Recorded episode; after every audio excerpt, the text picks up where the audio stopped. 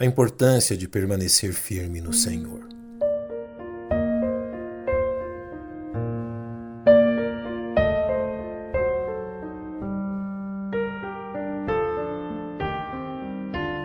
Os versos iniciais do capítulo 4 da Epístola de Paulo aos Filipenses nos fornecem uma forte ênfase a respeito da vida e obra da Igreja de Cristo, a partir da experiência local da Igreja em Filipos. De forma que aquilo que Paulo recomenda àquela igreja é também recomendável a todas as igrejas no mundo. Portanto, meus amados e muito queridos irmãos, minha alegria e coroa, estai assim firmes no Senhor. Primeiramente, é impossível não reconhecer o afeto de Paulo pelos cristãos filipenses, a ponto de, por duas vezes nestes versos, ele usar a expressão amados, a fim de referir-se a eles. Lembremos-nos que nesta mesma carta ele havia atacado fortemente o legalismo presente em alguns deles, assim como rejeitado com veemência o libertinismo presente ali. Porém, tais exortações não significavam que Paulo não os amava. Pelo contrário, demonstravam o zelo de Paulo por eles, fruto do relacionamento espiritual nutrido entre o apóstolo e seus filhos na fé. Paulo os reconhece como minha alegria, demonstrando que se sentia pessoalmente jubiloso pelo progresso espiritual deles, uma vez que isto glorificava a pessoa de Jesus Cristo.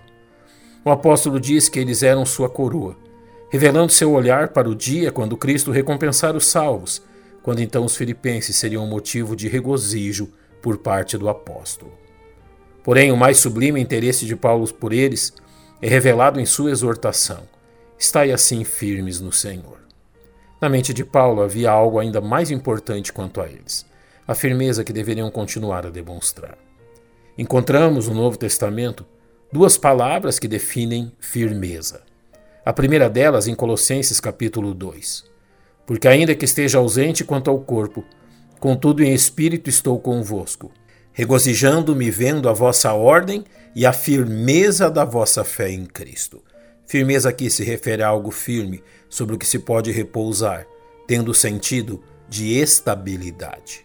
Já em 2 Pedro capítulo 3 lemos: Vós, portanto, amados, sabendo isto de antemão, guardai-vos de que, pelo engano dos homens abomináveis, sejais juntamente arrebatados e caiais da vossa firmeza.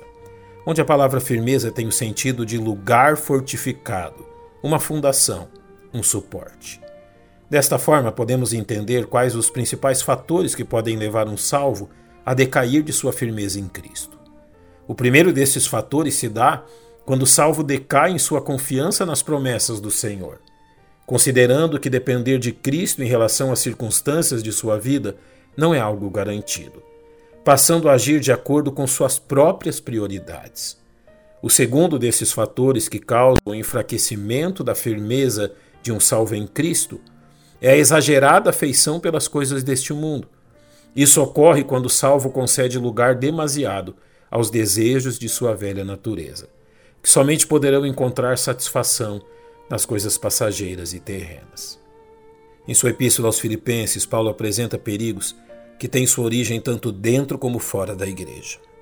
Devemos reconhecer que a tentação para que deixemos a nossa firmeza no Senhor tende a vir de fora, por meio das artimanhas malignas lançadas contra os salvos, contra as quais devemos nos armar da exortação de Paulo aos salvos em Corinto. Portanto, meus amados irmãos, sede firmes e constantes, sempre abundantes na obra do Senhor, sabendo que o vosso trabalho não é vão no Senhor. A firmeza de um salvo em Cristo dependerá do quanto ele crê nesta verdade.